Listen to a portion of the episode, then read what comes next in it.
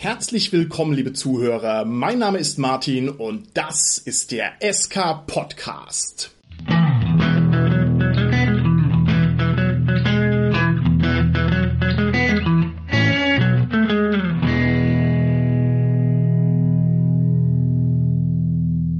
Wir machen heute wieder eine kleine Interviewfolge und zwar geht's uns heute um das flatschneue Rollenspiel Dungeon Crawl Classics, das bald schon das Licht der Welt erblickt und zwar in Form seiner deutschen Übersetzung, worauf wir alle schon ganz tüchtig gespannt sind und ich bin ganz begeistert, dass es uns diesmal gelingt, hier zeitaktuelle Dinge unters Volk zu bringen.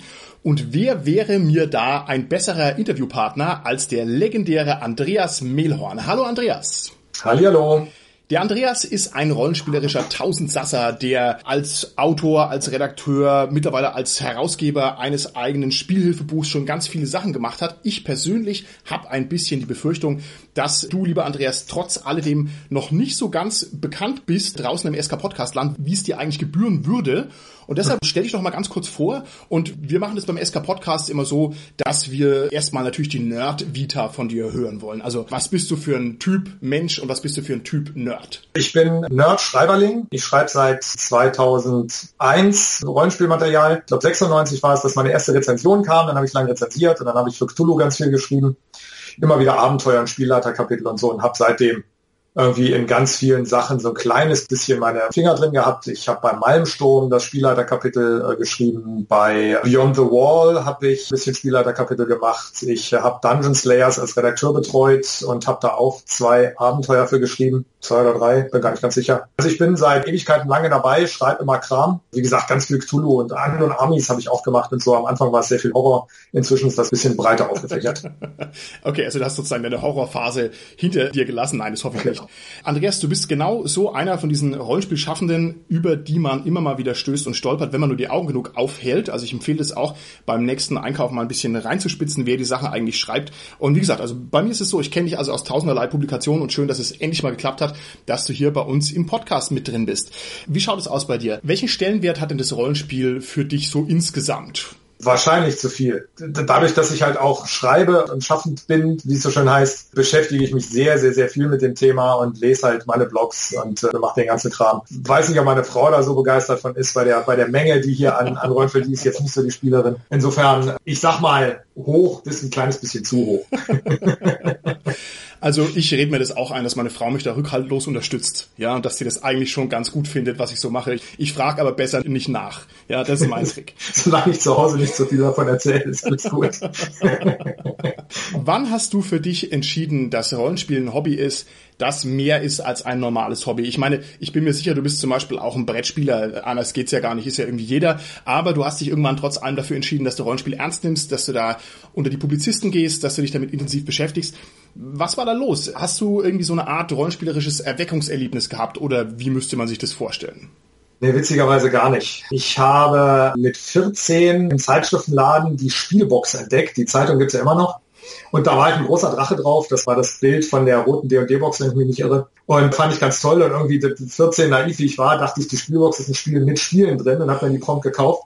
War natürlich keine Spiele drin, sondern nur Überspiele, aber da wurde D&D beschrieben. Das habe ich mir dann prompt zu Weihnachten gewünscht und habe das netterweise bei, ich glaube, bei Karstadt entdeckt und dann gleich meiner Mutter in die Hand gedrückt. Und danach war ich angefixt. Zu dieser Zeit habe ich auch gar nicht so viel Brettspiele gespielt. Ich habe über Jahre und Jahre nur Siedler von Katan ab und zu gespielt und sonst fand ich alle Brettspiele langweilig. Und ich bin da sofort drin gewesen, sofort der Rollenspiel-Nerd gewesen. Ja, keine Ahnung. Also ich mindestens ein Kumpel hat mir gesagt, boah, kannst du nicht mal über was anderes reden. so zur Schulzeit halt, ne? Aber jetzt mal ganz ehrlich, also die Kombination aus Siedler von Katan und Rollenspiel, ich meine, damit kann man ja auch ein Vierteljahrhundert überbrücken, ohne weiteres. Ja. Stimmt, ja. Allein die ganzen Zusatzdinger, die es bei Siedler gab und immer noch gibt, ja Wahnsinn. Ja. Ja, sehr schön. Also du hast jetzt auch gleich hier aus der guten alten Zeit erzählt, als es unter anderem Rollenspiel noch in Spieleläden gab und als es noch Spieleläden gab und als es den Karstadt noch gab. Also ich befürchte, die Zeiten sind lang vorbei, aber das macht nichts. Das war also hier der Nukleus des Hobbys. Also toll, wenn du da so einen Einstieg hast, das ist ja prima. Also du hattest sozusagen kein Erweckungserlebnis, sondern du bist da ja reingewachsen, kann man das so sagen? Ja, genau so. Also ich habe das entdeckt und war gleich drin. Das war so. Ja. Okay, wunderbar. Es gibt eine Frage, die muss ich stellen, also sonst tut mir die Rollenspielpolizei auf den Leib rücken. Und zwar ist es die Frage nach dem Gamer-Shame. Ich würde gerne von dir wissen, bist du ein Mensch, der sich ein ganz, ganz kleines bisschen für sein Hobby geniert oder nicht? Oder wie müssen wir dich da einschätzen? Ja, genieren ist ja immer, ist ja immer relativ. Also du musst es mir erstmal erklären vor dem Vorgespräch, was Gamer-Shame überhaupt ist. Jetzt, nachdem ich das kapiert habe. Also ich renne nicht rum und erzähle jedem, ich bin Rollenspieler. Ich kenne Leute, die tun das und haben da gute Erfahrungen mitgemacht. Ich arbeite in einem Bereich, wo ich sehr viel auch jüngere Kolleginnen habe, die einfach damit überhaupt nichts anfangen können und wo man dann erstmal lange ausholen und erklären muss. Und witzigerweise, ich habe eine Kollegin, da habe ich dann nochmal erzählt, die mir, oh ja, mein Freund spielt DSA, super. Das, das da war ich dann also schon mal sehr überrascht. Sehr häufig läuft das halt auch so eine Erklärung raus, was ist das denn nur? Und dann das Erklären, wenn jemand gar keine Ahnung hat, ist halt relativ schwierig. Die Big Bang Theory hilft, da kann man immer sagen, hier, was die Jungs da ab und zu spielen, das ist das. Die Reaktionen sind halt sehr unterschiedlich. So manche sagen dann so, uh -huh. Und man merkt schon so, okay, jetzt bist du abgestempelt. Und manche sagen halt, ich habe also auch schon leuchtende Augen entdeckt, wo ich völlig überrascht war. Kriegt man alles und ich arbeite nicht Vollzeit, sondern ich arbeite Teilzeit und schreibe nebenbei, nicht nur Fantasy, sondern auch, auch so was, auch was Gescheites, möchtest du Auch was Gescheites, womit man Geld verdient, genau. Und da ist dann halt immer die Frage, ne, warum denn als Mann, der irgendwie da, naja, Familie muss ich nicht ernähren, aber warum denn Teilzeitjob nur? Das ruft ja immer Fragen auf. Und dann erkläre ich halt immer, dass ich nebenbei schreibe. Und dann, wenn ich sage, nee, ich schreibe nur wissenschaftlichen Kram, dann ist das irgendwie auch nicht ganz richtig, sondern es halt, geht halt auch viel Schreiberei in den Rollenspielkram. Und insofern erwähne ich dann, dass ich für Spiele schreibe und irgendwie je nachdem sage ich, na ja, so die Hintergrundwelten für Brettspiele war schon eine Erklärung. Oder eben äh, manchmal sage ich einfach Rollenspiel. Ist so ein bisschen von der Situation abhängig. Also um es mal auf ein Level zu bringen, ich glaube, mein Gamersham ist eher relativ hoch, weil ich die leeren Blicke nicht so gerne habe. das hast du jetzt aber sehr schön gesagt. Ja, mein Gamershame ist bekanntlich auch sehr hoch. Aber ich überlege gerade, also jetzt diese Situation, man hört von der jüngeren Kollegin oh, mein Freund spielt auch DSA. Also das Spektrum der möglichen Antworten auf diesen Satz ist sehr groß. Ich glaube, das müssen wir mal weitergeben raus ins SK-Podcast-Land. Wie antwortet man da korrekt drauf? Also hier von äh, toll bis hin zu du bist gefeuert. Ja, also da gibt's ja viele, viele Möglichkeiten theoretisch. Da muss ich nochmal drüber nachdenken, was man da richtig sagt. Okay, gut. Wollen wir uns gar nicht so lange mit dem Vorgespräch aufhalten, sondern möglichst direkt in Medias Res gehen. Und zwar müssen wir vielleicht zunächst mal ganz kurz eine Sache noch vorne wegschieben. Wir machen diese Folge über Dungeon Crawl Classics aus zwei Gründen. Zum einen, weil es jetzt eben aktuell gerade dabei ist, das Licht der Welt zu erblicken. Das heißt, ihr habt da eine Vorbestelleraktion. Kannst du das mal ganz kurz erklären, wie man sich das vorstellen muss? Ja, die deutsche Übersetzung kommt bei System Matters raus und Leute, die den Verlag schon ein bisschen beobachtet haben, die wissen ja, das ist ein winzig kleines Verlagsgebilde, die keinerlei finanziellen Mittel haben, um Leute zu bezahlen und Dinge zu drucken, was dann in die Tausende von Euros geht. Insofern funktioniert sowas nur, wenn irgendwie vorher Geld da ist, damit sowas realisiert wird. Und die machen das aber nicht über ein klassisches Crowdfunding, wo man ja sämtliche Rechte an den, den Veranstalter quasi abgibt. Nicht ganz, aber ne, schon relativ viel, sondern das läuft über eine Vorbestellung. Das heißt, es wird jetzt wahrscheinlich in grob einer Woche wird das losgehen. Wenn alles so klappt, wie wir uns das vorstellen, dann wird die Vorbestellung gestartet und dann müssen innerhalb von vier Wochen müssen so und so viele Vorbestellungen zusammenkommen, also so und so viel Geld, damit das überhaupt gedruckt werden kann. Und das ist bei weitem das größte Produkt, was System Matters bisher gemacht hat, oder das größte Projekt. Insofern, da wird relativ viel zusammenkommen müssen. Vorteil halt von der Vorbestellaktion, und das ist halt so ein klassisches System Ding, alle Rechte sind halt bei dem Vorbesteller. Wie üblich bei Vorbestellungen kann man sich noch zurückziehen, man hat Kündigungsrechte und Rückgaberechte und den ganzen Kram. Und das war denen immer sympathischer, als ein Crowdfunding zu machen, was ja so richtig so ein bisschen in der, in der Schwebe ist, sag ich mal. Genau, okay. Also das heißt, das kommt jetzt direkt raus. Wir werden auch später wahrscheinlich das Ganze nochmal ansprechen, wie jetzt das weitere Prozedere ist. Und genau. wir als SK Podcast machen jetzt dieses Interview und den Hinweis auf DCC also ausdrücklich auch, um das Ganze ein bisschen zu bewerben und müssen dabei natürlich dazu sagen, wie das halt so ist. Alle Rollenspielschaffenden in Deutschland sind irgendwie miteinander verbandelt. Also wir hängen da auf die eine oder andere Art und Weise auch mit drin. Also man dürfte jetzt hier kein investigatives Interview erwarten. Aber das machen wir sowieso nicht, sondern wir sind immer, wenn wir uns um die Sachen kümmern, Fans und ich sag mal Förderer des Hobbys in letzter Konsequenz. Und aus dem Grund freue ich mich sehr darauf, jetzt hier mal richtig schön ran an den Speck zu gehen und Dungeon Crawl Classics mal näher zu beleuchten. Und genau. Wir haben übrigens noch einen dritten Grund für das Interview, ne? weil das einfach ein sehr, sehr geiles Spiel ist. das ist richtig, genau, es ist so. Ich habe in, den letzten, ja. Ich hab in den letzten Folgen das schon hier und da mal erwähnt. Mir gefällt es auch sehr, sehr gut. Ich würde mich also freuen, wenn das gut ankommt. Und vielleicht müssen wir aber vorneweg mal all denjenigen, die Dungeon Crawl Classics nicht kennen oder davon noch nichts mitbekommen haben, ganz kurz mal erklären, was das eigentlich ist. Denn der Name selbst ist ja vielleicht sogar ein bisschen misleading. Ne? Also, lieber Andreas, du hast jetzt die Möglichkeit, in exakt fünf Sätzen und keinem weiteren Satz einem möglicherweise unkundigen Publikum zu erklären, was ist Dungeon Crawl Classics, was versteckt sich hinter diesem Namen. Ja, also jedes einzelne Abenteuer von denen geht mit einem Absatz los, der, wenn ich mich nicht irre, immer völlig identisch ist und der startet ungefähr so. Erinnert ihr euch noch an die guten alten Zeiten, als wir begeistert über den Büchern gehangen haben und jedes Bild faszinierend fanden und wo wir ohne komplizierten Kram Türen eingetreten und mystische Dungeons erforscht haben mit Rätseln und Sense of Wonder und was es nicht alles gibt? Das bieten wir euch wieder. So, das ist so erstmal die Grundidee von Dungeon Crawl Classics. Das ist aus einer Abenteuerreihe entstanden, die damals für D20 war. Und als D20 sich dann in Luft aufgelöst hat, als die Blase geplatzt ist, haben die halt ein eigenes Rollenspiel dafür entwickelt. Und die Idee war, ist, dass sie alles, was cool war am Rollenspiel 1974, nehmen, in ein modernes Gerüst gießen und ein modernes Rollenspiel machen, was diesen ganzen Sense of Wonder einfängt, die Spannung einfängt, eventuell auch die Tödlichkeit dadurch mit einfängt was die literarischen Vorbilder für Gygax und Arnson nimmt und halt auch in dieses Rollenspiel ganz stark einfließen lässt. Und genau das ist das meiner Meinung nach auch geworden. Das ist über viele, viele, viele Jahre gespieltestet worden, auf Cons und intern und extern und so ist immer wieder verbessert worden. Das ist jetzt seit sieben Jahren ungefähr auf dem Markt, ist in der siebten Auflage in Amerika. Es ist noch keine neue Edition rausgekommen, sondern immer nur minimale Änderungen, meistens irgendwie ein paar Sätze mal ausgetauscht, das war's. Und es gibt auch jetzt das erste Regelzusatzbuch, weil auch das nicht nötig war. Also das ist ein wahnsinnig gespielt, testetes Spiel, was komplett auf Unterhaltung und Sense of Wonder gemünzt wurde. Okay, perfekt. Ich habe mitgezählt, es waren exakt fünf Sätze, das hast du also genau getroffen. Ja. Super, ja, danke. Ich habe mitgezählt. Warte ich habe extra lange Sätze genommen. ja, und dann ist das Interview an der Stelle auch schon beendet, weil jetzt haben wir eigentlich alles gesagt. Also, Andreas, vielen Dank, ja. Dann, ja, gerne. gerne. Nein. nächste Woche ist Deutschland los. Also, nicht vergessen. nein, natürlich nicht. Nein, nein, nein, nein, nein. Also, DCC ist ein völlig verrücktes Rollenspiel, was so ein bisschen mitschwimmt in der OSR-Welle und was da auf alle Fälle heraussticht. Und wir werden uns jetzt mal minutiös vornehmen, was dieses Rollenspiel gut macht oder was es besonders macht oder was es, sag mal, interessant macht für jemanden, der solche Dinge gerne mag. Und viele Sachen davon hast du jetzt gerade schon angesprochen. Also auch wenn es jetzt für uns ein neues Rollenspiel ist, ist es ja nun doch in Amerika schon gut eingekocht, sage ich mal. Also hat schon einige Zeit hinter sich auf dem Buckel. Was glaubst du denn, warum DCC in Amerika so erfolgreich gelaufen ist, beziehungsweise warum das nach wie vor so erfolgreich ist? Und die Frage ist vor dem Hintergrund zu betrachten, dass es ja durchaus viele Retro-Klone und OSR-Module und so weiter gibt. Also es wäre jetzt ein leichtes, hier in dem Gesamtstrom auch irgendwie einfach unterzugehen. Also meine Frage nochmal auf den Punkt gebracht. Wieso ist DCC in Amerika so erfolgreich? Das kann man am Ende natürlich nur raten. Meine Vermutung ist zwei Sachen. Zum einen, Goodman versteht die Gamerseele der Joseph Goodman, der Chef von Goodman Games, der weiß einfach, wie Rollenspieler ticken, besonders die etwas ältere Generation, die, die ein bisschen Geld zur Verfügung hat und die Dinge sammelt und so.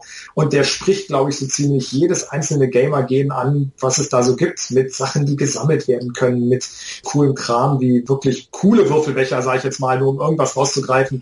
Oder eben, äh, was hatte er beim letzten Crowdfunding für, ich glaube, die sechste Auflage war es, glaube ich. Da war dann so eine kleine Mappe mit dabei mit Aufklebern für jedes Abenteuer. Und man konnte dann jedes fertige Abenteuer, was man gespielt hat, konnte man so kleinen Aufkleber in so eine Abhakliste machen. So eine Geschichten, ja. Das sind so Kleinigkeiten, Abreißblöcke für Charakterbögen, die ja wirklich cool bezeichnet sind und so. Also der versteht die Gamerseele und weiß, wie man es vermarktet. Das ist, glaube ich, ein wichtiger Punkt. Aber was noch viel wichtiger ist, ist, äh, DCC ist komplett auf Spielspaß getrimmt.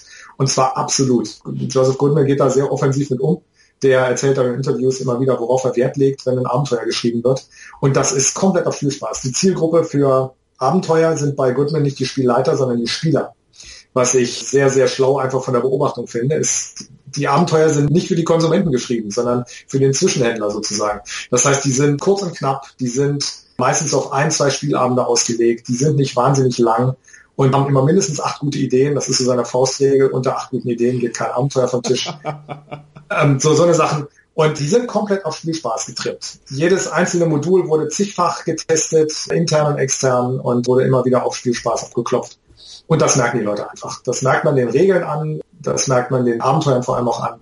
Und das kann eigentlich nur ein Erfolg sein, weil es ein wahnsinnig gutes Spiel ist. Und das sage ich jetzt als ein Fan, der sich bereit erklärt hat, die Redaktion für die Übersetzung zu machen und nicht umgekehrt. Ja, ich habe erst die Redaktion übernommen und mache es darum, sondern es war halt umgekehrt wie immer. Okay, alles, was du jetzt hier gerade gesagt hast, kann ich 100% nachvollziehen. Wir werden es dann im Detail nochmal genauer abklopfen, wo jetzt der Spielspaß herkommt und wieso diese Module wirklich gut zu handeln sind und was da so alles noch für tolle Ideen drinstecken.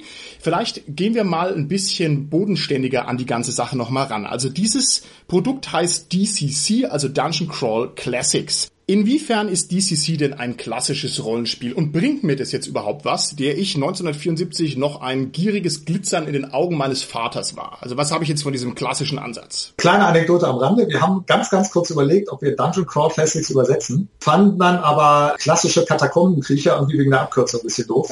Deswegen haben wir uns dagegen entschieden. Oh, Nein, Quatsch. Haben wir nie Entscheidung, eine weise Entscheidung. genau. Äh, nein, also stand natürlich nie im Raum. Also klassisch ist das schon. Zum einen, weil die Abenteuer damals halt auf klassisches Spielgefühl gemünzt haben. Vor allem aber jetzt das, das Regelwerk ist komplett darauf konzipiert, das Spielgefühl von 1974 auf moderne Weise an den Spieltisch zu bringen. Okay. Das heißt, Sense of Wonder zum Beispiel steht ganz, ganz oben. Würdest du sagen, es handelt sich dabei um ein nostalgisches Rollenspiel? Und die Frage ist jetzt ein bisschen hinterhältig, sag ich mal, denn ein nostalgisches Rollenspiel muss ja erstmal auch nichts Gutes sein. Und wenn ich mir überlege, 1974 äh, kann ich jetzt die Einstellung dazu haben, das war also die Blütezeit des Rollenspiels. Damals war alles gut und danach ging es hier wie bei Ovid den Bach runter. Man könnte natürlich auch sagen, wenn ich jetzt spielen will wie 1974, dann habe ich fast 50 Jahre Rollenspielentwicklung ausgehebelt. Also, wie siehst du das? Hat es einen starken nostalgischen Einschlag oder nicht? Ähm, Jein. Klassische Antwort. Also, die nostalgischen Anfang 40er bis Anfang 50er, die eben wirklich die, keine Ahnung, mit der roten Box, so wie ich damals eingestiegen sind oder so. Oder eben sogar noch früher, 1974, die braunen Heftchen irgendwie gekauft haben. Die sind natürlich erstmal die Zielgruppe, keine Frage. Ne? Das, sind, das sind diejenigen, die Goodman da erstmal ins Boot holen wollte. Nostalgisch ist es aber nicht in dem Sinne, dass man Nostalgie haben muss, um das zu spielen, sondern es ist, das werde ich in diesem Interview bestimmt noch ein paar Mal sagen, weil ich das so wahnsinnig essentiell finde, es ist auf Spielspaß ausgerichtet. Das heißt auf Spannung, auf Sense of Wonder, auf Neues entdecken, auf Gefährlichkeit Gefährlichkeit, auf Regeln, mit denen man umgehen kann, ohne vorher 300 Seiten Regelwerk studiert zu haben, etc. Die Abenteuer sind darauf ausgerichtet. Und insofern halte ich das nicht für ein nostalgisches Spiel. Bin auch nicht sicher, ob es überhaupt ernsthaft zur OSR-Szene gehört oder nicht. Oh, da kommen wir ja vielleicht nochmal drauf. Ja, okay. Das können wir nochmal, können wir nochmal dann später diskutieren. Okay, sehr interessant. Ich gehe noch ein Schrittchen weiter. Der Name enthält die Wörter Dungeon und Crawl und heißt es dann, dass DCC im Prinzip so ein relativ geradliniges Metzelspiel ist. Also macht man jetzt hier einfach nur Hack and Slay und fühlt sich dieses Spiel im Endeffekt so an wie Diablo am Computer, nur eben am Wohnzimmertisch. Nein, das kann ich ziemlich klar sagen. Ja, es geht um Dungeons. Das ist einfach außer Frage. Das will das Spiel und das ist auch durchaus Sinn und Zweck. Ich weiß, dass viele Leute bei Dungeons die Augen verdrehen. Ich kann nur nochmal wiederholen, es, es sind die unterhaltsamsten Abenteuer, die ich überhaupt auf dem gesamten Markt bisher gesehen habe. Muss man natürlich ausprobieren. Ich kenne auch durchaus so Story-Gamer, nenne ich sie mal, ohne sie in eine Schublade stecken zu wollen, aber Leute, die halt das, das wichtig finden, so Geschichte und Hintergründe und Story-Arcs und so, denen brauche ich mit sowas nicht kochen. Die verdrehen die Augen und gehen weg. Das ist auch ihr gutes Recht, das ist absolut in Ordnung. Also Dungeons definitiv. Ich glaube, die haben nur ein einziges Abenteuer rausgebracht, was im Endeffekt kein Dungeon ist. Oder zumindest, sagen wir, eine Örtlichkeit ist, die untersucht werden muss. Hack and Slay ist es nicht, ganz im Gegenteil. Klar wird ab und zu gekämpft, das lässt sich nicht vermeiden. Aber dadurch, dass jeder Kampf auch ein Rätsel, eine Entdeckungsreise, was Besonderes, was Gruseliges, was auch immer ist, ist es absolut kein reines Hack and Slay. Okay, interessant. Wenn wir vielleicht noch mal einen Gedanken an die Zielgruppe verschwenden. Also wir haben jetzt schon drüber gesprochen, es richtet sich so ein bisschen an die Rollenspiele älteren Semesters. Das ist aber ja nur eine mögliche Kategorie, die man anlegen kann. Man könnte das Ganze ja auch mal Rollenspieltypologisch unter die Lupe nehmen. Also welche Art von Rollenspieler wird sich denn da besonders wohlfühlen? Ich hätte jetzt unmittelbar vermutet, dass du sagst, ja klar, Hack'n'Slay, die Dungeon Crawler, das ist schon genau das Ding. Aber es gibt ja ein breites Spektrum an Rollenspielern. Ich könnte ja sagen, hier Tacticians oder Bier- und Brezelspieler oder, oder, oder, wie diese ganzen schönen Kategorisierungen Platzierungen heißen. Wie siehst du das denn? Wer wird sich denn am wohlsten fühlen mit einem schönen DCC-Abenteuer by the book? Um mal die ganz, ganz klassisch sind, dass die, wenn wir hier die, die Laws-Aufteilung mal nehmen wollen, die ja. Tacticians sind definitiv ganz oben mit dabei. Yes. Ähm, die werden da einen Riesenspaß mit haben. Juhu. Rätsellöser, die sind ja, glaube ich, kein Teil, die gehören, glaube ich, zu den Tacticians bei Laws. Ne? Ich habe das jetzt nicht auswendig im Kopf. die Buttkicker werden sich sicherlich auch ein bisschen wohlfühlen, auch wenn die halt die Figuren, sagen wir mal, wirklich sterblich sind. Da kommen wir ja wahrscheinlich noch drauf. Das ist das definitiv. Klassische Schauspieler weiß ich nicht, ob die so viel Spaß dran haben, weil es geht halt schon um Entdecken, um Rätsel lösen, um Dinge erfahren. Ich möchte den Sense of Wonder noch achtmal erwähnen, insofern mache ich das jetzt auch nochmal. Ja, ja. Das ist halt schon ein wichtiger Teil und ich glaube als Schauspieler, wo man eine Figur zu Hause basteln will und einen langen Hintergrund und so, für die ist das eher nix. Schon allein wegen des Funnels, da kommen wir gleich noch drauf, was das ist. Spielfiguren entwickeln sich hier, die werden nicht vorher gebaut. Und insofern muss man da schon Spaß dran haben, einfach mit dem zu arbeiten, was sich entwickelt. Genau. Ich würde auch sagen, dass der Tactician hier am allerbesten bedient wird. Ja, es ist ja. kein klassisches Buttkicker-System. Das würde mir persönlich vielleicht auch gar nicht so arg gut gefallen, weil mir die Kämpfe im Rollenspiel generell nicht so sehr behagen. Aber für mich als Tactician ist es eine Offenbarung. Also diese Abenteuer, die sind so cool, so spannend und so herausfordernd, dass ich also jedes Mal gleich Rollenspiel zitterig werde und denke mir, oh Gott, äh, das musst du ja unbedingt spielen, das musst du ja unbedingt ausprobieren. Mann, ist das spannend, ja. Also das ist einfach in meinen Augen auch die Hauptzielgruppe, wo sich das Ganze Ganze hinrichtet, dem nachgeordnet alle, die damit was noch anfangen können. Also ich glaube auch, dass die Theaterrollenspieler ja. sich schwer tun werden damit, wiewohl das beim ja. Rollenspiel natürlich immer so eine Sache ist, man kann alles mit allem spielen, aber das wäre ja nun dann auch kein Alleinstellungsmerkmal für DCC. Also ich sag mal so, die Zielgruppe sind diejenigen, die sich vorstellen können, dass es cool ist, wenn man auf einer Con mit einer Runde sitzt und alle skandieren am Tisch, drück den Knopf, drück den Knopf. Ja. Und natürlich hat er den Knopf gedrückt.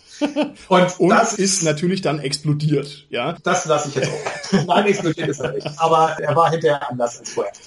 Da muss man Spaß dran haben. Und man muss auch bereit sein, seine Figur zu verlieren. Das ist, das ist ganz, ganz wichtiger Teil, wenn man nach der Erschaffung mit seiner Figur verheiratet ist und frustriert ein Rollenspiel in die Ecke schmeißt, wenn die Figur draufgeht dann ist das nicht das richtige Spiel. Richtig. Und das ist vielleicht auch eine Rollenspielerfahrung, die für alte Hasen, die das eben so nicht kennen und so nicht mögen, interessant ist. Ich sag mal, der klassische DSA-Spieler zum Beispiel, der eine sehr enge Bindung an seine Figur hat und der da also die Progression gerne mitmacht und der da viel Spaß dran hat, für den kann es unheimlich erfrischend sein, mal die andere Variante auszuprobieren, wo die Figuren einfach nicht so wertig sind, ja, wo man sagt, okay, dann ist der halt in die Schlucht gefallen, meine Güte, who cares, ja. Das macht viel Spaß. Das ist also eine, eine andere Art, die ich also sehr empfehlen kann. Okay. DCC führt die Leute da ja auch ran. Ne? Es ist ja nicht so, dass man da ins kalte Wasser geschmissen wird, sondern es geht mit der Charaktererschaffung los, dass man von der ersten Sekunde an weiß, meine Figur ist erstmal ein Zufallsprodukt und ich werde die im Spiel zu irgendwas Besonderem machen und ich baue die mir nicht zu Hause. Genau. Das ist der Pfanne, der besagte, der Trichter, wie wir ihn dann übersetzt haben. Kommen wir noch zu. Genau, also da werden wir auch noch drüber sprechen. Das ist gut, dass du das angesprochen hast, denn natürlich diese Figurenerschaffung, da ist schon ganz schön ordentlich Pfeffer drin. Das erwähnen wir jetzt trotzdem an dieser Stelle, weil es einfach so schön herpasst. Also, wir haben hier kein Kaufsystem und kein differenziertes Austüftelungssystem, wie ich mir also meine Wunschfigur erstelle, sondern Andreas erzählt unseren schockierten Zuhörern, die jetzt hier mit aufgerissenen Ohren an den Empfangsgeräten sitzen, wie erstelle ich eine DCC-Figur? Was mache ich da? Man würfelt mit drei bis sechs, sechs Attribute aus. Man würfelt einen Beruf aus, ein Startkapital und einen Gegenstand, zwei Gegenstände, die man mit sich herumträgt. Korrekt. Jetzt hat natürlich der Andreas den Pfiff unterschlagen. Und zwar funktioniert das Ganze so, dass ich diese Attributswürfel von oben nach unten runter würfel. And that's it.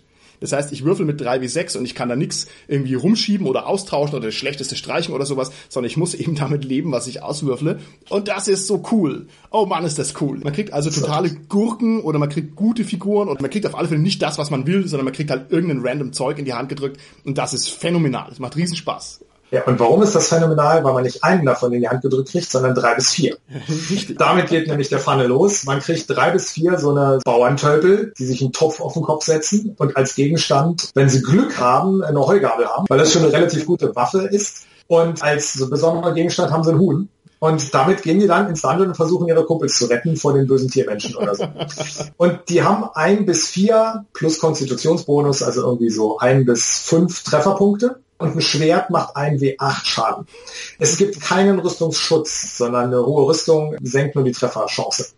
Das heißt, ein normaler Schwertstreich bringt so eine Figur um. Das heißt, man muss sehr, sehr vorsichtig sein und die Figur, die überlebt, die kommt in die erste Stufe. Und das macht wahnsinnig Spaß. Wir haben eine Runde gehabt, wo eine Figur war mit fünf Glück, das geht von drei bis 18. Ne? Also Fünf Glück ist nichts. Wahnsinnige Mali, was Glück angeht. Ab und zu muss auf Glück gewürfelt werden. Kann man sich auch überlegen, wenn man da mit einem W20 auf die 5 würfelt. Ist nicht sehr viel. Und die hat jede Tür aufgemacht als erstes, diese Figur, und hat jeden Knopf gedrückt, der da war. Und es war alles. Und die ist erst ganz zum Schluss vom Tyrannosaurus gefressen worden. Und das war einfach wahnsinnig cool. Wenn die überlebt hätte, wäre die definitiv die Lieblingsfigur der Spielerin geworden, trotz dieses miesen Glücks. Und das macht das Ganze dann zum Spaß, weil man die Figuren wachsen sieht und man erstmal klarkommen muss mit diesen Gurken, die man am Anfang hat. Wahnsinnig spannend. Finde ich super unterhaltsam. Das ist so, das war für mich der Grund, überhaupt mit DCC damals einzusteigen. Ja, und es ist auch sehr flashy, weil man setzt sich an den Tisch hin mit einer Gruppe, mit der man sonst normalerweise irgendein anderes Rollenspiel spielt und sagt, so, wir spielen heute mal DCC. Ich habe euch mal was mitgebracht. Jeder kriegt vier Figuren. Und dann gehen schon mal die Kinnladen runter, und sagt, what? Wie sollte das gehen? So ein Quatsch und so weiter. Und dann wird es sofort naheliegend, warum man das genauso machen muss und nicht anders. Also, riesen Spaß, riesen Spaß. Und man bekommt natürlich auch dann eine andere Beziehung zu seiner Figur, wenn die das ganze Ding überlebt hat. Also die ist dann sozusagen über ein Darwin-artiges System rausgewachsen. genau so, ja. Und ne, ja, also entwickelt wurde es, weil wenn jemals irgendwann jemand hier rote Box D&D gespielt hat, das war ja damals wirklich so, es hieß so, Leute vor der dritten Stufe braucht eure Figur keinen Namen geben, das überlebt die wahrscheinlich eh nicht. Ne? Und das ist natürlich, wenn man nur mit einer einsteigt und das immer wieder passiert, ist das halt frustrierend wie bei allem hat Goodman da halt ein Spiel Spaß draus gemacht, den er mal gesagt hat, ja gut, wenn die Leute sowieso am Anfang nicht überleben, dann machen wir es doch konsequent. Dann hat man eben am Anfang vier. Und wenn zwei überleben, dann hat man halt zwei in der ersten Stufe, das ist auch in Ordnung, überleben auch nicht lang. Also macht riesen Spaß. Ich persönlich bin ein bisschen beleidigt wegen dem Namen Funnel. Dieses Kofferwort aus Fun und Tunnel, das ist mir ein bisschen zu low, wenn ich ehrlich bin. Aber gut, okay. Ich bin auch nicht John Goodman. Das heißt, der hat sich dafür entschieden. Das akzeptiere ich natürlich. Gut. Man muss aber auch sagen, Funnel ist durchaus ein amerikanischer Begriff. Es gibt also durchaus auch, äh, ja, ja, es gibt eine Abenteuerschreibtechnik, irgendeine Blog entwickelt, die nennt sich Adventure Funnel. Okay. Und da geht es wahrhaftig um den Trichter. Es geht darum, aus vielen Ideen was Konzentriertes zu machen, wenn man sich das mal optisch angucken will, so ein Trichter. Und das war natürlich wahnsinnig schwer zu übersetzen. Wir haben alles möglich überlegt, Feuertaufe und Fleischwolf und so. Wir sind dann aber doch bei Trichter geblieben, weil es einfach das Einzige ist, was es wirklich einfängt. Also es ist nicht nur ein Kofferwort, sondern den Begriff gibt es durchaus und der wurde dann auch dementsprechend aus diesem Grunde gewählt. Okay, alles klar. DCC ist auch deswegen noch was ganz Besonderes, weil es einen ganz einzigartigen Vibe verströmt. Und diesen Vibe kann man schwer jetzt hier über einen Podcast vermitteln, und zwar weil es sich vor allem aus den Illustrationen ergibt. Diese Illustrationen sind ebenfalls ein bisschen schwer zu beschreiben, also System Matters hat da schon ein bisschen was veröffentlicht, wenn ich es richtig im Hinterkopf habe. Aber da gibt es so einen kleinen Stilbruch, der die Vermittlung jetzt nochmal ein bisschen schwieriger macht. Und zwar haben wir einmal die Cover von den Abenteuern und von den Büchern. Und die Cover sind bunt. Und die Innenillustrationen der ganzen Texte und Bücher, die sind schwarz-weiß. Und ich muss sagen, die bunten Illustrationen werden dem Zeichenstil nicht so ganz gerecht. Denn der Schwarz-Weiß-Zeichenstil, der ist absolut bombastisch. Bist du in der Lage, lieber Andreas, ein bisschen zu erklären, was das für ein krasser Zeichenstil ist und wieso der so eine magnetische Sogwirkung unmittelbar entfaltet? Ich glaube, das kann man wahnsinnig schön Ich möchte jedem empfehlen, hier unter www.system-matters.de mal zu gucken. Die haben zwei, drei äh, Cover da. Oder eben auf der Goodman Games Seite. Die haben natürlich im Shop alle Cover zumindest zur Ansicht, weil man kann die Abenteuer kaufen. Ich kenne Leute, die hassen diesen Stil, weil er sehr oldschool ist. Was Goodman erstmal gemacht hat, er hat sich die alten Zeichner geschnappt. Er hat also wahrhaftig Leute aus der alten D&D Zeit genommen, die da die Cover gemalt haben teilweise oder eben vor allem auch die Innenillustration gemacht haben. Das war der erste Ansatz. Und er hat einen sehr bunten, sehr grellen Stil für die Cover gewählt. Das fällt auf. Es wirkt aber auch so ein bisschen oldschoolig. Das heißt irgendwie, als wir damals die ersten Heftchen in der Hand hatten, gerade so die ersten Fanzines, man hatte da so mit Kuli gemalte, schlechte Strichmännchen, irgendwie ganz furchtbar. Aber irgendwie fand man es ja damals cool. Und dieser Vibe, der ist schon eingefangen, aber halt in eine moderne und natürlich viel ansprechendere Art und Weise. Ne? Aber die sind relativ flächig, die sind nicht immer dreidimensional richtig, sondern spielen halt damit auch ein bisschen rum. Man kann es ganz schlecht beschreiben. Ich ja. habe also das Cover von Segler auf Sternloser See, auf Englisch Sailors on the Starless Sea gesehen, was ein super grell gelbes Ding ist mit einem völlig abgedrehten Monster in der Mitte mit so einem Auge und komischen Hörnern und so. Und das hat mich völlig gepackt. Ich fand das wahnsinnig gut. Ich finde die Cover auch sehr, sehr gut, wenn man die sich ein bisschen aus der Entfernung anguckt, weil die halt so mit Farben spielen und immer so ein, so ein Farbschema haben, was da finde ich ganz toll. Und die Innenillustrationen sind dann einfach der alte Stil, der gute alte Stil. Ja. Als Ergänzung noch zu den tollen Innenillustrationen sind die wahnsinnig toll gestalteten Karten, die halt auch diesen Stil aufgreifen. Das sind kleine Kunstwerke, die nicht nur meiner Meinung nach sehr übersichtlich zeigen, was halt gezeigt werden muss, sondern da sind dann in die Schwarzbereiche zwischen den Räumen sozusagen, äh, sind dann kleine Monster reingemalt und die Windrose ist auch eingebettet in die ganze Sache und so. Das sind wahnsinnig hübsche Karten, die man auch unbedingt eigentlich den Spielern zeigen möchte, was man, wenn man online spielt, durchaus auch teilweise machen kann, wenn man irgendwie die Geheimtüren rausretuschiert, wenn welche da sind. Das ist noch eine wahnsinnige Ergänzung, die mich auch total packen bei den Abenteuern. Die Karten sind echt hübsch. Auf alle Fälle. Und dazu muss man noch sagen, dass die Innenillustrationen ja verschwenderisch eingesetzt sind. Also gerade dieses Grundregelwerk, da sind ja die ersten 30 Seiten fast nur Illustrationen, die erstmal sehr clever verwendet werden, weil sie nämlich um den Text herumschmiegen und den Text also schön ergänzen. Aber das ist fast eine barocke Pracht an Illustrationen, die ich so nicht kenne. Also da ist richtig tief reingelangt worden. Und das ist spektakulär. Und ich finde, das ist eine gute Möglichkeit, wie man für sich persönlich entscheiden kann, ob das Rollenspiel was für einen ist, weil das also eine Besonderheit ist, die ich so nicht kenne. Das könnte man vielleicht so ein bisschen als professionellen Amateurstil bezeichnen. Ich weiß nicht, ob das Sinn ergibt, die Aussage, aber das ist also einzigartig und wenn ich da durchblättere, ich habe nach fünf Seiten so viel Bock, das zu spielen, das ist unglaublich. Aber du hast auch schon gesagt, es gibt auch Leute, die können das überhaupt nicht ab. Das muss man wahrscheinlich drauf ankommen lassen. Also, diese Illustrationen sind ein Teil des besonderen Vibes, der ist auf alle Fälle relevant. Und dann gibt's noch einen anderen Vibe, der jetzt mehr so textimmanent ist und mehr so ein bisschen aus diesen ganzen Sachen raus erwächst. Und zwar ist es die gedankliche Verankerung des Rollenspiels DCC im legendären Appendix N. Lieber Andreas, magst du vielleicht mal zwei Sätze über den Appendix N sagen und was der für DCC bedeutet, ohne den schon so umfangreich zu beschreiben, dass ich daraus nicht noch eine komplette eigene Podcast-Folge machen kann? ja, okay. Der Anhang N ist genau das, nämlich ein Anhang im Spielleiterhandbuch von AD&D erste Edition. Und darin beschreibt Gary Gygax, woraus er seine Inspirationen gezogen hat, er und Dave Arnson, woraus die die Inspirationen gezogen haben, um D&D zu entwickeln. Und das ist quasi eine Leseliste von Fantasy, die man 1974 gelesen haben muss. Ja, da ist also Amber Zyklus ist drauf, hier von Zelazny. Fritz Lieber wird er ja wahrscheinlich ausgesprochen, mit dem Langmar-Zyklus ist mit drauf. Michael Moorcook, ich weiß es nicht alles gibt. Also die ganzen wichtigen Sachen sind da vertreten. Das war aber eine völlig andere Art von Fantasy, als das dann später mit, mit Tolkien und mit dem klassischen Fantasy-Genre, was heutzutage ist, verbunden wird. Und da versucht er rauszuschöpfen. Genau. Das können wir so stehen lassen. Wenn man die Dinger liest, stellt man erstmal fest, wie viel wirklich übernommen ist. Ich fand das sehr erhellend, wie viel Sachen da wahrhaftig direkt in D&D eingeflossen sind. Genau. Ich glaube, so können wir es erstmal stehen lassen. Wenn du da noch eine eigene Podcast-Folge draus machen willst, würde ich das sehr begrüßen. Also ich hoffe, dass mein Cast, der normalerweise mit mir die Folgen macht, ähnlich interessiert ist an dieser Rollenspielgeschichte, weil das ist echt spektakulär und spannend. Und deswegen finde ich, ist es durchaus wert, dass man sich damit nochmal tiefer auseinandersetzt. Und vielleicht, um meine Perspektive noch mal kurz auf den Punkt zu bringen, die Tatsache, du hast es jetzt eigentlich schon schön gesagt, die Tatsache, dass wir hier eigentlich über Prä-Gygax Fantasy sprechen, hat eben zur Folge, dass alle fantastischen Tropen, die man so kennt, nicht mehr funktionieren. Das heißt, man ist im Prinzip in fantastischen Gefilden, die völlig neu sind und die einen immer zu überraschen. Und das ist in meinen Augen ein ganz starkes Fundament für diesen großen Sense of Wonder, den DCC mit sich bringt und ein ganz, ganz großer Pluspunkt, dass man also hier sozusagen dem Gygax ein bisschen von der Schippe springt und eher noch so einen Schritt vor den geht und da noch sehr viel mehr rausholt. Also das ist auch eine Sache, die DCC in meinen Augen sehr stark auszeichnet. Eine Goodman-Regel für Abenteuer ist keine generischen Monster. Niemals sämtliche Monster, die im Regelbuch drinstehen, stehen als Beispiele für was, was man sich selber entwickeln kann oder soll oder muss oder natürlich auch übernehmen kann in der eigenen Runde. Fertige Abenteuer haben niemals ein generisches Monster aus dem Regelwerk. Die sind immer irgendwie anders. Das heißt, die Spieler können nie sagen, ah, ein Ork, kein Problem, sondern es ist immer ein besonderer Ork. Oder es ist ein Pflanzenork oder es ist ein magischer Ork oder es ist ein in eine Eisstarte verwandelter Ork oder was auch immer. Man kann sich nie drauf verlassen auf das, was man sieht, was sehr die Spannung erhöht und den viel zitierten Sense of Wonder. Lieber Andreas, DCC, das Grundregelwerk, ist ein Buch, das etwa doppelt so dick ist wie ein normales, fettes, schweres Hardcover-Buch und das beißt sich mit der Idee, dass das Rollenspiel leicht sein soll wie in seiner Jugend. Warum ist dieses Rollenspielbuch so dick?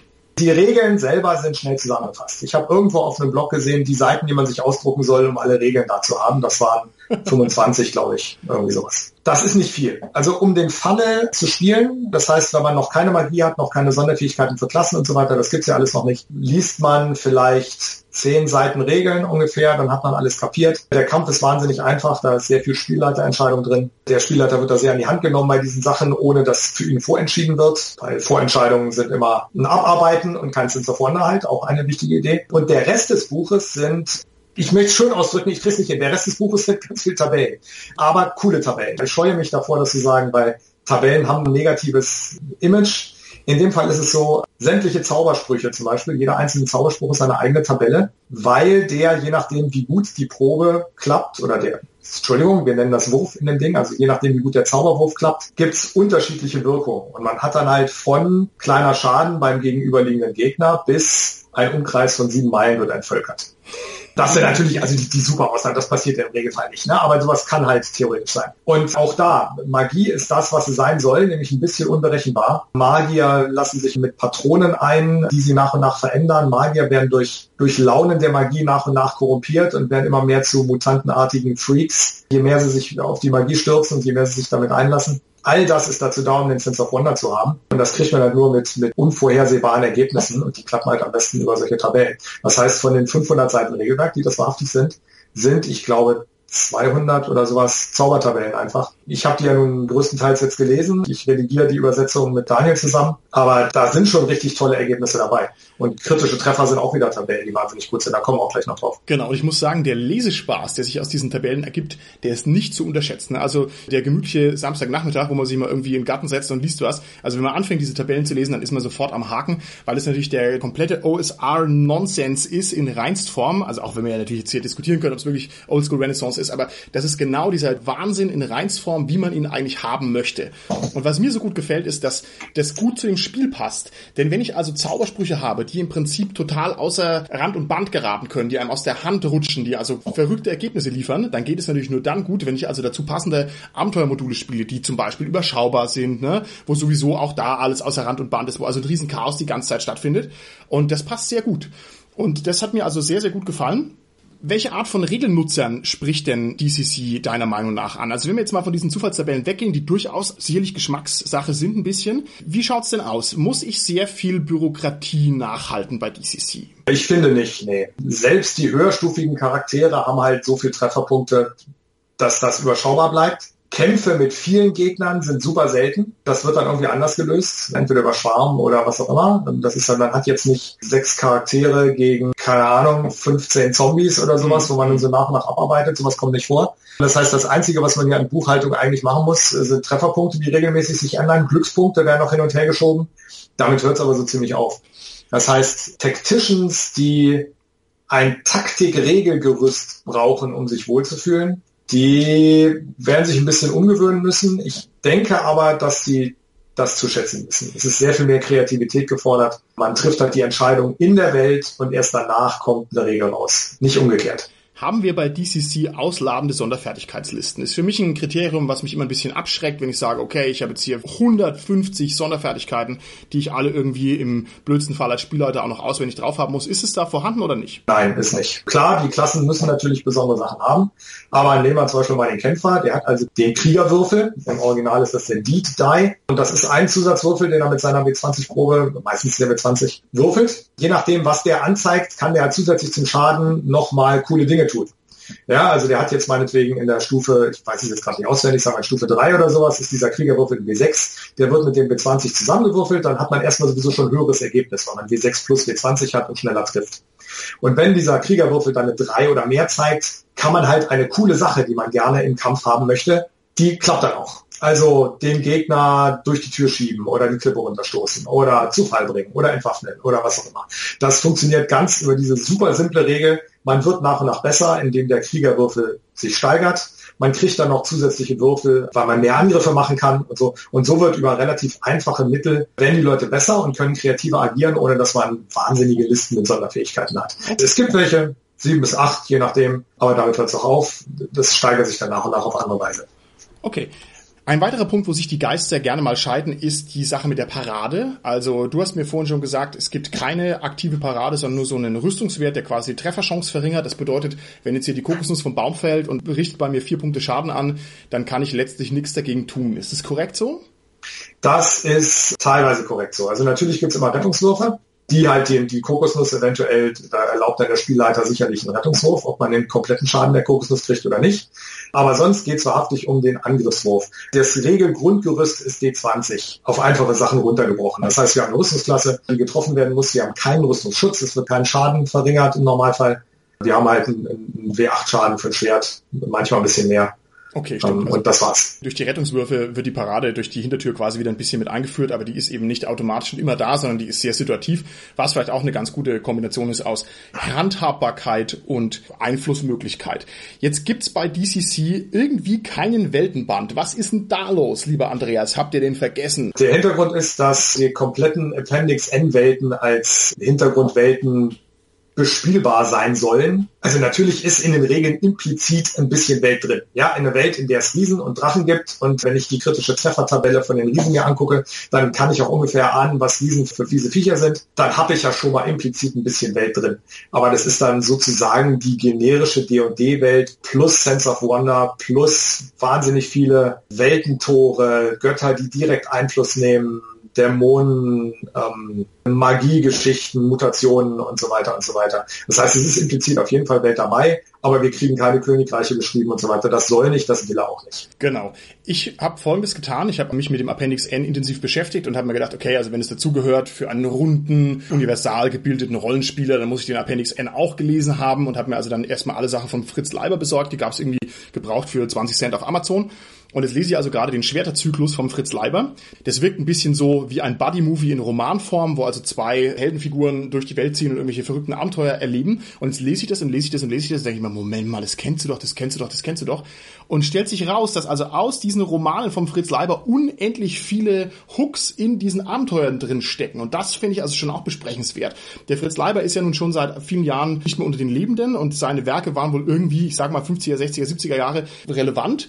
Aber da bezieht sich das DCC schon ganz schön ordentlich drauf. Also ich empfinde das als eine großartige Bereicherung, aber ich wäre im Leben nicht drauf gekommen, wenn ich nicht zufällig diesen Roman parallel gelesen hätte. Wie ist denn da das Verhältnis? Weil es gibt ja wohl irgendwie auch eine Langmar-Box, die jetzt kommt. Und Langmar ist so diese zentrale, fantastische Stadt in dem Fritz-Leiber-Universum. Also irgendwie gibt's wohl dann doch eine Welt, in der das Ganze verankert ist, aber irgendwie nicht offiziell. Was kannst du denn da noch dazu sagen? Das gesamte Spiel fußt halt auf den Anhang N und dementsprechend sind ganz viele Sachen aus Anhang N da auch eingeflossen. Das ist ganz eindeutig. Also, wie heißt der Abraham Merritt hat das eine Geschichte von dem, von Leuten, die unter der Erde leben oder sowas. Sowas kommt durchaus vor. Wir haben die verschiedenen Welten vom Amber-Zyklus nur halt etwas anders umgesetzt. Das sind jetzt nicht irgendwelche Schatten von irgendwas, sondern sind halt einfach ganz viele Welten da. Das sind alles Sachen, die da Einfluss drauf nehmen und eine Farft und der graue Mausling die sind einfach wahnsinnig wichtige Figuren der Fantasy-Geschichte. Dementsprechend gibt es da auch ganz viel Einfluss. Das hat auch auf Gygax eine Menge Einfluss gehabt. Ne? Also der Dieb ist ja, definitiv ja. da angelehnt. Ne? Es sind aber auch viele andere Sachen. Also wer Dreiherz von Paul Anderson gelesen hat, weiß, wo die Gesinnungen herkommen, äh, weiß, wo die Trolle herkommen und weiß, wo die Paladine herkommen. Paladine sind jetzt bei DCC nicht, aber bei D&D dann halt und so weiter. Das heißt, der Einfluss ist definitiv da. Die Langmar-Box ist jetzt wieder was anderes. Das ist, glaube ich, Gamer-Service oder Fanservice oder so wie wir es nennen wollen. Das wollten halt alle gern. Dann haben die sich hingesetzt, haben die Romane nochmal gelesen, sind nach Texas ins Langmar bzw. ins Fritz Leiber Museum gefahren, wow. haben sich alte Dokumente da angeguckt von unveröffentlichten Sachen und haben da sogar noch ein eigenes Quellenbuch draus gemacht, aus Sachen, die eben nirgendwo in den Romanen zu finden sind und haben direkt acht Abenteuer und eine Box finanziert, wo die Stadt beschrieben wird, die Welt beschrieben wird, Regeln neue beschrieben werden und die Abenteuer. Alles Langmar-Stimmung. Ja das kommt. Also das ist jetzt gerade, ich warte auf meinen Kickstarter, auf den okay. Was für Figuren spielt man denn überhaupt bei DCC? Also wir reden jetzt hier immer über Fantasy, aber wie muss man sich das vorstellen? Also wenn ich jetzt anfange zu spielen, was habe ich denn dann für eine Auswahl? Und okay, wir haben jetzt schon gesagt, am Anfang habe ich gar keine Auswahl. Ich spiele immer einen Bauern mit einem Huhn, der den Chaosherrschern gegenübertritt und wenn er zufällig überlebt, dann wird er erst zu einer richtigen Heldenperson. Aber was würde denn dann? Also was kann ich denn für Rollen tatsächlich spielen? Ja gut, also oder man ist halt der Astrologe mit dem Buch, ne? Oder der der mit dem, mit dem. Äh, der Schreiberling mit der Feder mit oder Huhn, ja. oder mit dem Huhn, genau. genau oder ja, Schwein gibt's glaube ich auch oder ein Sack Kartoffeln, glaube ich. Einer der ist Gravedigger oder sowas, ich weiß nicht, also so, so, so ein Grab Gräber. Ich glaube, der hat Erde dabei oder es ist also wahnsinnig wahnsinnig unterhaltsam. Also man hat erstmal so eine riesen Auswahl an Berufen, die dann auch durchaus hinterher Einfluss darauf haben, was man kann. Die Proben verändern sich, ob es zum Beruf passt oder nicht. Und dann wählt man eine Klasse. Die sieben Klassen, die man wählt, sind die sieben, die man aus der roten Box kennt. Das ist Kämpfer, Kleriker, Zauberkundiger, Dieb und Zwerg, Elf und Halbling. Das heißt, wir haben hier Völker gleich Klasse. Man ist ein Halbling und kein Halblingkrieger. das kann man dann ins Spiel einbringen natürlich, ob der jetzt eher kriegerisch veranlagt ist oder mehr diebisch, aber erstmal ist ein Halbling eine eigene Klasse für sich. Und es tut dem Spiel überhaupt keinen Abbruch. Also es passt sogar Nein. sehr gut. Man verzichtet also auf dieses diffizile Ausformulieren seiner Figur und das macht aber echt nichts, sondern man nimmt halt den Halbling und spielt den Halbling. Ganz viel ergibt sich auch im Spiel. Ja. Den Patron, den man wählt als Zauberkundiger oder den Gott, den man wählt als Kleriker, das ergibt sich halt im Spiel. Und das ist meiner Meinung nach viel cooler, als wenn ich mir das vorher ausgedacht habe. Wenn ich das alte Zauberbuch von Bobukbubils, den Dämon der Kröten, Schlangen und Sümpfe gefunden habe und mir den dann als Patron auswähle und hinterher kleine Landstriche in Sumpflandschaften verwandeln kann oder Schlangen und Kröten herbeizaubern oder so, dann hat das einen ganz anderen Stellenwert, als wenn ich das am Anfang mal entschieden habe, finde ich. Und diese Götterwelt ist auch so cool. Also das ist auch ein hervorragendes Kapitel, das man einfach nur verschlingt, wenn man da mal anfängt zu lesen und man überlegt sich ja, wieso soll ich jetzt hier diesen großen Gott der Frösche oder was der Sumpfkröten anbeten? Und es ist in sich geschlossen logisch, was dann rauskommt und es ist also ein großer, ein großer, großer Spaß. Wie viel Eigenleistung verlangt DCC denn vom Spielleiter? Es wirkt ja trotzdem eher wie ein Rollenspiel der zweiten Reihe, vielleicht sogar dritte Reihe, als mit D&D oder DSA oder was kannst du jetzt natürlich nicht mithalten. Gibt es genug Material, dass ich mich da reinstürzen und drin wälzen kann oder bin ich sofort darauf zurückgeworfen, irgendwie eigene Abenteuer zu schreiben und mir eigene Sachen auszudenken? Wie muss ich mir da denn das Verhältnis vorstellen? Also es ist mit DSA und Splittermond und so nicht vergleichbar, was den Erfolg in Deutschland angeht. Natürlich nicht an Material na gut, DSA und Splittermond ist so viel rausgekommen, nee, da kommt man nicht ganz ran. Aber wenn man sich das anguckt, die haben jetzt demnächst 35 Abenteuer, einschließlich Boxen und Zusatzabenteuer. Ich glaube, das geht eher so auf die 50 Abenteuer zu, die da rausgekommen sind. Wie gesagt, plus Böckchen und nochmal Weltenbeschreibungen von anderen Sachen und so. Das heißt, Material gibt es in unendlicher Fülle, fast alles abenteuerwahrhaftig, weil die halt sehr auf Spielspaß designt sind und die sind auch zigfach spielgetestet und so, wie ich erwähnte. Und insofern sind die Abenteuer sehr, sehr wichtig. Äh, wenn alles klappt und genug Geld zusammenkommt für die Vorbestellaktion, immer ganz wichtig, werden auch direkt fünf Abenteuerbände mitfinanziert ganz am Anfang. Das sind vier Einzelheftchen und ein Sammelband mit fünf Abenteuern, der von Stufe 0 bis Stufe 4 geht. Das heißt, da ist eine Menge Material da und die Eigenleistung, was das angeht, man muss sie halt in eine Welt einbinden, die man selber nach und nach erschafft. Aber die Abenteuer sind da. Okay, das mit dem Einbinden in der Welt ist sogar gar kein Nachteil, dass die Welt nicht da ist, weil ich finde, das gehört auch zu diesem Sense of Wonder dazu und es wird, glaube ich, auch explizit so gesagt, dass man eigentlich jemanden spielt, der eben ja seine Forke wegschmeißt und auf Abenteuer auszieht und dass man also eigentlich auch gar keine Ahnung hat von der Welt und es kann dann auch alles Mögliche passieren.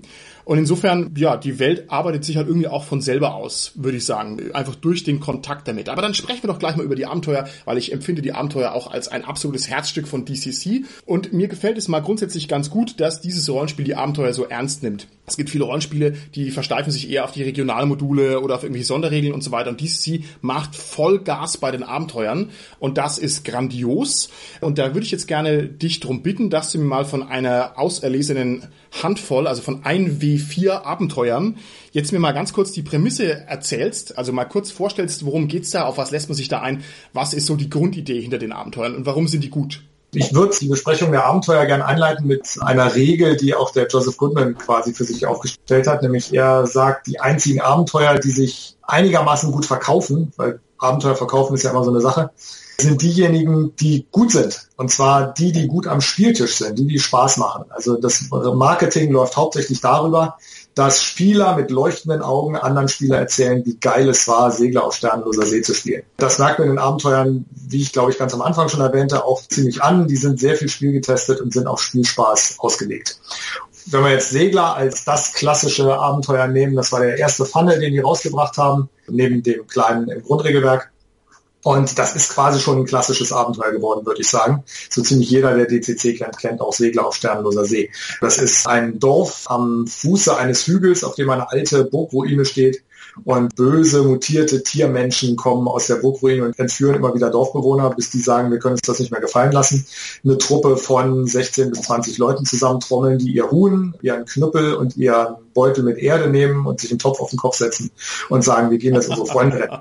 Dann kommen die halt zu dieser Burgruine und die Erforschung der Burgruine ist das Abenteuer. Das heißt, es beginnt wirklich damit, da hinten ist die Burgruine, ihr habt ein Tor. Das Tor scheint ziemlich eingebrochen zu sein und alles, was Holz war, ist zumindest halb verrottet. Man kommt da aber rein Davor sind Leute Pfähle gefesselt ähm, und ihr habt aber an der Seitenwand habt ihr noch eine eingestürzte Stelle, wollt ihr lieber da reinklettern. Da müsst ihr aber so über Felssteine klettern, die halt so zusammengefallen sind. So, dann geht das Abenteuer los. Und dann erforscht man diese Burgruine und hat mit den Tiermenschen zu tun, erfährt, oder zumindest Andeutungen erfährt man davon, was denn jetzt an dieser Burgruine passiert ist und wer da geherrscht hat und was eventuell das Ziel sein könnte, warum diese Bauern alle entführt wurden. Und die Einzelsituationen sind wahnsinnig spannend. Das ist alles sehr magisch, sehr groß, sehr interessant zu erforschen. Und das war aber das erste Mal, dass ich das gespielt habe, war auf einer Con. Und die exakt erste Handlung des ersten Spielers hat zum Tod einer Figur geführt. Das war, das war, das war ja, wir klettern da an den eingestürzten Stelle. Ich meine so, alles klar, was machst du? Man, ja, ich kletter darüber. Ne? Also er hat nicht geprüft, ob da irgendwas einstürzen kann. Dann hat er eine Probe gemacht, hat vier Schaden gekriegt, hatte zwei Trefferpunkte hinüber war er, weil halt natürlich da ein paar Steine zusammengekracht sind. Und er da sehr schön, sehr schön. Ende. Das hat aber auch gleich mal richtig den Themen auf das Abenteuer gesetzt. Alle wussten, okay, ihr müsst mal aufpassen. Und ich glaube, sieben oder acht haben überlebt, was ziemlich genau der Schnitt aus den Spieltests ist. Gefährlich, aber man kann das überleben. Ja, wir haben das auch gespielt und ich muss sagen, mir hat es auch sehr gut gefallen. Ich war leider Spielleiter, ich habe es also nicht schön als Spieler erfahren dürfen, aber das hat mir auch gezeigt, dass es also verschiedene Reaktionen gibt auf diese Art von Abenteuern. Ich hatte einen dabei, der hat gesagt, hm, ja, hm, war ein bisschen zu rough und zu schnell alles, aber der Ghost hat am Tisch hat gesagt, war hammermäßig. Also haben sich prächtig amüsiert, fanden das wahnsinnig spannend, sind da voll drauf eingestiegen und so und fanden es dann auch lustig, wie dieses Management der vielen Figuren funktioniert. Also das war also auch so ein schöner Erstkontakt, der einfach wahnsinnig gut funktioniert hat. Genau, und darüber funktionieren auch die einfachen Regeln dann sehr gut. Ne? Man sagt den Leuten, hier sind eure sechs Attribute, da habt ihr ein paar Boni und ein paar Mali. Probe funktioniert ein W20 plus Bonus gegen Mindestwurf oder ein W10 plus Bonus gegen Mindestwurf und damit sind die Regeln schon erklärt. Damit hat man mehr oder weniger alles gemacht. Genau, also Segler auf Sternloser See ist so das ikonische Pfanneabenteuer, würde ich sagen. Im Grundregelwerk ist noch Udguruls Wurzel. Udgurul ist einer von den Patronen. Das ist nämlich die Weltenwurzel also quasi wieder angelehnt an den Weltenbaum, die durch alle Welten hindurch wächst. Und ich kann da nicht so viel sagen, ohne zu viel zu verraten, aber es spielt halt ein Patron aus dem Grundregelwerk, spielt dann hier eine Rolle.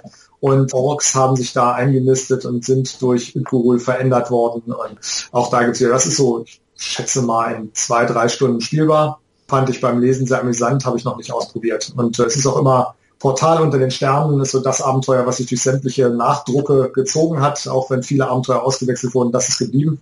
Das ist ein relativ einfaches Abenteuer, wo sich genau einmal alle paar hundert Jahre ein Tor öffnet und man kann dahinter gehen und kann magische Gegenstände entdecken. Man hat dann da so Tonarmeen und eigenartige Glasgolems, nenne ich so mal, und Flammenstrahlen schleudernde Statuen und so. Das ist also auch ein sehr amüsantes, sehr kurzweiliges Abenteuer, wo man auch so drei, vier Stunden für braucht, schätze ich ich finde, dass ganz oft eine gewisse Magie der Namen drinsteckt in den DCC-Geschichten. Also wenn ein Abenteuermodul heißt Intrigue at the Court of Chaos, das muss ich halt spielen. Ich meine, I don't care, was da dahinter steckt, aber das ist schon so cool, so von der Idee. Also meine Güte, da kann ich nur sagen, hands down, das nehme ich mit.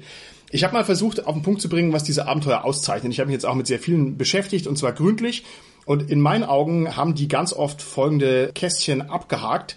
Erstens, diese Abenteuer sind immer sehr explorativ. Es geht immer darum, irgendwas zu erkunden. Zweitens, diese Abenteuer haben immer eine epische Dimension. Nicht notwendigerweise im Vordergrund, aber im Hintergrund. Also man macht hier keinen Killefit, sondern es geht immer um große, bedeutende Sachen. Es ist überhaupt nicht levelgebunden, sondern man wird reingeschmissen und dann schaut man halt, wie man zurechtkommt. Ja, wie halt in der echten Welt auch sozusagen. Und es ist in meinen Augen eigentlich immer Cosmic Horror. Also dieser Wahnsinn der Welt kommt immer ziemlich gut raus. Und zum Schluss ist es immer auch ganz stark herausforderungsorientiert. Also man scheitert halt auch, wenn man halt Mist baut. Würdest du mir da zustimmen? Sind es so im Wesentlichen die Sachen, habe ich es einigermaßen erwischt? Ich würde dir in fast allen Punkten 100% zustimmen, in einem nur fast, nämlich die Abenteuer sind sehr genau gebalanced. Okay. Auf ihre Stufen jeweils, aber sind auf einem Balancing-Level, der halt sehr tödlich ist. Warum muss ich in die zehnte Stufe aufsteigen, um mit den Göttern Schach zu spielen? Das kann ich auch in der ersten. Das ist vielleicht nicht wörtlich so, aber ist ganz ähnlich so. Es gibt ein relativ niedrigstufiges Abenteuer, wo man sein Sternzeichen verändert. Das würfelt man am Anfang nämlich auch aus. Das hat dann Einfluss auf bestimmte Proben. Und man kann in diesem Abenteuer sein Sternzeichen, also die Sterne selbst verändern, dass man hinterher ein anderes Sternzeichen hat. Das sind so Sachen, die findet man halt in einem DS-Abenteuer nicht. Ne? Das ist so, oder auch in einem typischen D&D-Abenteuer findet ja, man die nicht. Ja. Aber das Balancing ist schon sehr genau. Die achten da schon drauf, dass eben die Erfolgschancen da sind, aber man dafür ackern muss. Ne? Also Segler auf Sternloser See, die vielen Dutzend Spieltests, die die hatten, im Schnitt haben da sieben bis acht Leute von 16 bis 20 überlebt. Aber es gab auch durchaus komplett ausgerottete Gruppen oder eben welche, wo nur zwei oder drei Leute gestorben sind. Und so machen die das. Die machen das darauf, dass eben nicht alle überleben, aber man kann. Okay, und das ist also ganz hervorragend. Aber ich muss schon nochmal kritisch nachfragen. Also wir sprechen da jetzt sehr euphorisch drüber, beziehungsweise uns gefällt es ja offensichtlich gut. Die Frage, die sich mir stellt, beziehungsweise die sich notwendigerweise stellen muss, ist in meinen Augen, kann man solche Abenteuer eigentlich wirklich ernsthaft spielen oder ist man nicht letztlich dazu verdammt, dass das Ganze so sehr bier- und brezelig wird? Also dieser Gag, dass man mal von seinen vier Figuren erstmal zwei, drei verheizt, der ist ohne Zweifel gut, aber die Frage ist, trägt das denn? Also ist das denn was, was man belastbar länger spielen kann oder geht es einem nicht sofort auf die Nüsse? Also sobald ich halt mal meinen Level 3 Helden verheizt habe, ist das dann nicht dann gleich frustrierend und sag mal, ah ja gut, okay, so witzig finde ich es eigentlich doch gar nicht. Wie siehst du denn das? Also Bier und Brezeligkeit ist ja kein fest gemeißeltes Konzept, sag ich mal so. Also die Abenteuer selbst nehmen sich selber wahnsinnig ernst. Die sind alle auf ein ernstes Spiel ausgelegt, aber auf eine Art und Weise, dass man am Spieltisch sehr viel lacht. Das klingt vielleicht widersprüchlich, ist es aber nicht. Also man kann durchaus ein ernst gemeintes Horrorabenteuer nehmen, um jetzt mal Cthulhu zu nehmen oder sowas, und kann sich den ganzen Abend darüber lustig machen, dass der Cousin, der um Hilfe ruft, natürlich nicht lebendig angetroffen wurde und, und so. Das ist halt eine Möglichkeit. Oder man macht sich halt einfach über die Sachen selber lustig oder man kommt einfach in Situationen, wo man sehr viel lacht oder so. Das geht also alles, obwohl das Abenteuer sehr, sehr ernst gemeint ist. Und hier ist es halt, die wollen halt, dass die Leute skandieren, drückt den Knopf. Und dann kann man sich jetzt natürlich überlegen, ist das jetzt für mich ernstes Rollenspiel? Also wenn ich Storygamer bin und ich brauche Character Arcs und was es nicht alles gibt und ich musste also komplett immersiv in meiner Rolle bleiben und darf nicht und so weiter, ich, dann wird man, glaube ich, nicht glücklich mit dem Spiel. Das ist schon auf ein lockeres, spannendes Spiel ausgelegt. Ob man das jetzt als Bier und Brezel bezeichnen möchte oder nicht, möchte ich mal hingestellt lassen. Okay. Aber man kann das absolut ernsthaft spielen und ja, das trägt auch durch Kampagnen. Also einer unserer Lektoren, der spielt das jetzt seit vielen Jahren und ich bin leider noch nicht dazu gekommen, eine Kampagne zu spielen, sondern hauptsächlich auf Cons, Einzelabenteuer immer und immer wieder. Der spielt das halt seit langer Zeit und da sind viele kleine schlaue Sachen, die eine Kampagne tragen. Keine Ahnung. Die Regel, dass die meisten Monster, wenn sie kein spezielles Ziel haben, den angreifen mit dem niedrigsten Glück. Das ist so, das steht da drin. Was das einfach wahnsinnig spannend macht, dass man versucht, sein Glück irgendwie wieder aufzubauen. Man kann Kampagnenhandlungen reinbringen wo man sich besondere Ziele setzt. Ne? Man möchte den Patron X wieder zufriedenstellen, mit dem man sich verscherzt hat, oder man möchte sein Glück wieder gerade biegen, oder man sucht einen speziellen magischen Gegenstand oder irgendwie sowas. Das trägt Kampagnen auf jeden Fall. Und die Charaktersterblichkeit, je länger man als Spieler dabei ist, umso geschickter wird man ja selber. Und die Tödlichkeit muss einfach sein, um die Spannung zu wahren. Aber ich glaube jetzt nicht, dass man ab Stufe 3 automatisch immer da nur ein 50-50 Überlebenschance hat. Die steigt schon im Laufe der Zeit. Vor allem ist es ja auch so, dass man letztlich auf seine eigenen Fertigkeiten zurückgeworfen wird. Also dann tue ich eben nicht wie ein Trottel die Tür aufmachen, sondern bin halt vorsichtig, ja, und dann funktioniert's ja schon. Ne? Und so lerne ich ja auch dazu und das macht ja auch Spaß, dass man also auch seinen eigenen Abenteuerskill ein bisschen erhöht. Und wenn also hier die beschützende Hand des, ja, des Meisters, möchte ich fast sagen, wenn die mal weggenommen wird, das ist also einfach eine tolle Sache. Es ist halt trotzdem ein Spiel, das sich so spielt wie andere Werke aus der Oldschool Renaissance. Und damit ist es halt genau kein Story Game und das muss man halt letztlich mögen. Und also ich kann es nur empfehlen, das macht wahnsinnig Spaß und ist ganz... Also zum OSR würde ich vielleicht noch ergänzen, natürlich, dadurch, dass wir uns 1974 befinden wollen mit dem Spielgefühl, was wir damals im Keller unserer Muttis hatten, ist da natürlich ein gewisses OSR-Feeling drin, keine Frage, aber die Regeln sind schon modern. Und auch die Abenteuer sind auf eine gewisse Weise modern. Sehr viele von den OSR-Dingern waren ja sehr taktische Geschichten mit, ich nenne es mal böse Hackenslave und wurde ja selten so gespielt, aber war halt viel dabei und so. Und das sind schon sehr genau gebalancete Abenteuer, die ja auch immer eine gewisse Geschichte erzählen, trotz Dungeon. Sagen wir mal, es bewegt sich schon davon weg. Und die Regeln sind zwar auf D20 basiert und mit durchaus Einflüssen von OSR, aber sind keine klassischen OSR-Regeln. Muss man vielleicht mal erwähnen, wo man das jetzt verortet als Fan, lassen wir mal eingestellt. Aber es befindet sich irgendwo in der Mitte, würde ich sagen. Okay, hervorragend. Können wir auch weitlich darüber diskutieren. Ich kann mir auch gut vorstellen, dass wir noch weitere Folgen zu DCC machen. Ich finde, da böte sich auch eine Produktbesprechung mal ganz gut an, wo es ja doch viele, viele verschiedene Abenteuermodule gibt. Also es wäre vielleicht für unsere Hörer hilfreich, die sich damit nochmal genauer auseinandersetzen wollen. Ich würde mir ja wünschen, tief in meinem Herzen, ich könnte ein so ein DCC-Abenteuer mal im Rollenspiel Audiokolleg verwerten. Einfach deswegen, weil ich mir vorstellen kann, dass gerade so ein handliches Abenteuer sich super anhören ließe. Das heißt, lieber Andreas, da erwarte ich von dir, dass du also Himmel und und Hölle in Bewegung setzt, den Amerikanern mal einen Schubs gibst und mir das ermöglicht. Wenn nicht, dann macht es auch nichts.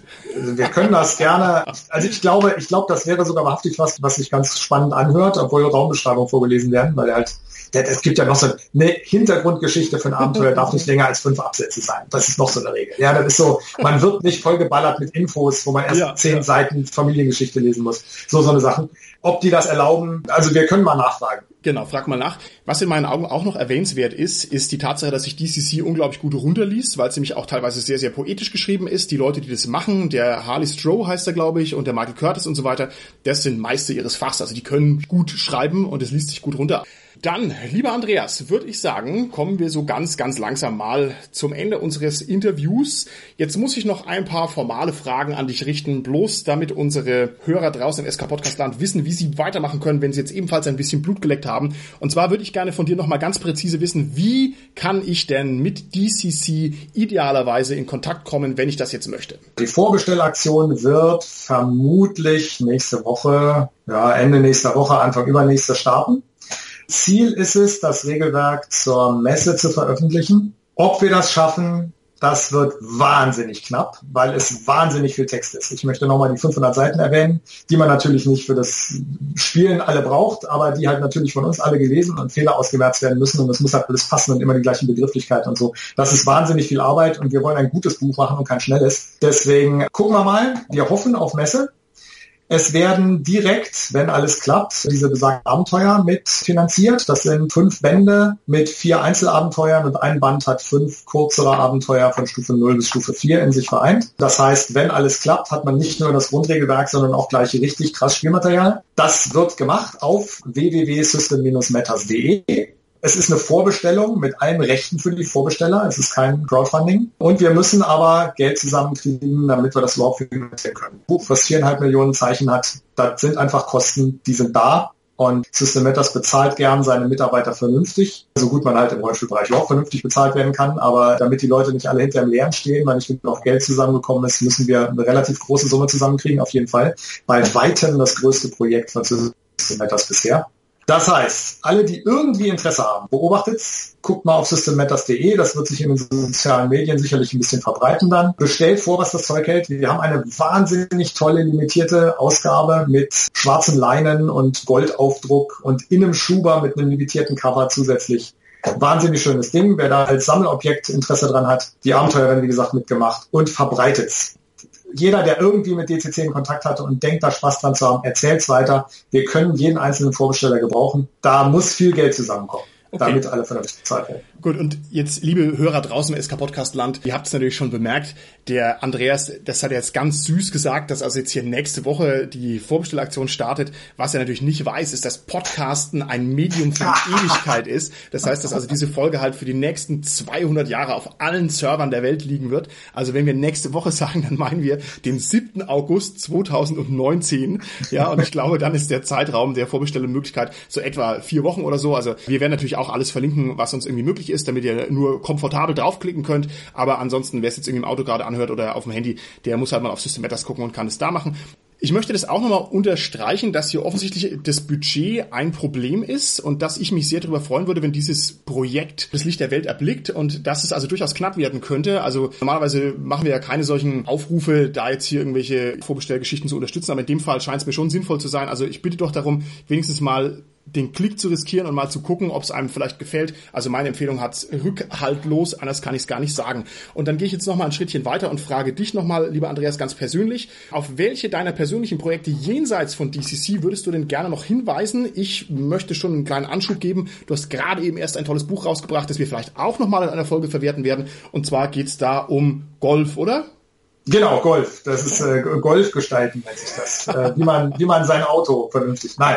Ähm, also das geht um Abenteuer gestalten. Es ist ein Hardcover-Buch mit, ich glaube, 250 Seiten oder sowas. Wahnsinnig hübsch geworden, darf ich sagen, weil mit dem, dass es hübsch geworden ist, habe ich nichts mit zu tun, sondern das haben andere Leute gemacht und die haben einen ganz tollen Job gemacht, finde ich. Und ich mache einen Rundumschlag um die Gestaltung von Abenteuern. Wie schreibe ich die Dinger? Ein kleines Kapitel über das Abenteuer aufschreiben. Alles, was so die letzten 20 Jahren an Abenteuergestaltungstheorien gekommen sind, habe ich mir angeguckt und habe die wichtigsten Sachen davon zusammengefasst, habe die selber miteinander verbunden und habe eigene Techniken entwickelt. Und wir haben Techniken drin, wie man Abenteuer macht. Wir haben Genrebetrachtungen, welche Techniken besonders gut zu den Genres passen, Ideenfindung, R-Maps, wenn wir mal ein paar so Geek-Schlagworte noch mit reinnehmen wollen. Und Dungeons und Sandbox natürlich, Point Crawl, Hex Crawl, was es nicht alles gibt. Handlungsgeführte Abenteuer, Action-Dinger. Also ich bin da ziemlich stolz drauf, natürlich. Und vielleicht interessiert das ja den einen oder anderen. Da bin ich mir ganz sicher und wir werden auf alle Fälle dieses Buch ebenfalls verlinken und vielleicht hast du ja Lust und kommst nochmal zu uns und erzählst uns noch ein bisschen was über das Buch oder wir machen ganz was anderes. Du spielleitest uns mal einen Funnel oder sowas und wir werden endlich mal rausfinden, wer von dem klassischen SK-Podcast Cast denn überhaupt das Zeug in sich stecken hat, ein richtiger Held zu werden. Bin bestimmt ich. Bin bestimmt ich. Ja? Da mit Sicherheit bist du das. Okay. Na klar. also gut. Dann soll es das gewesen sein. Dann nochmal ganz herzlichen Dank an dich für das schöne Interview und dann verabschieden wir uns hiermit bis zum nächsten Mal. Tschüssi. Tschüss.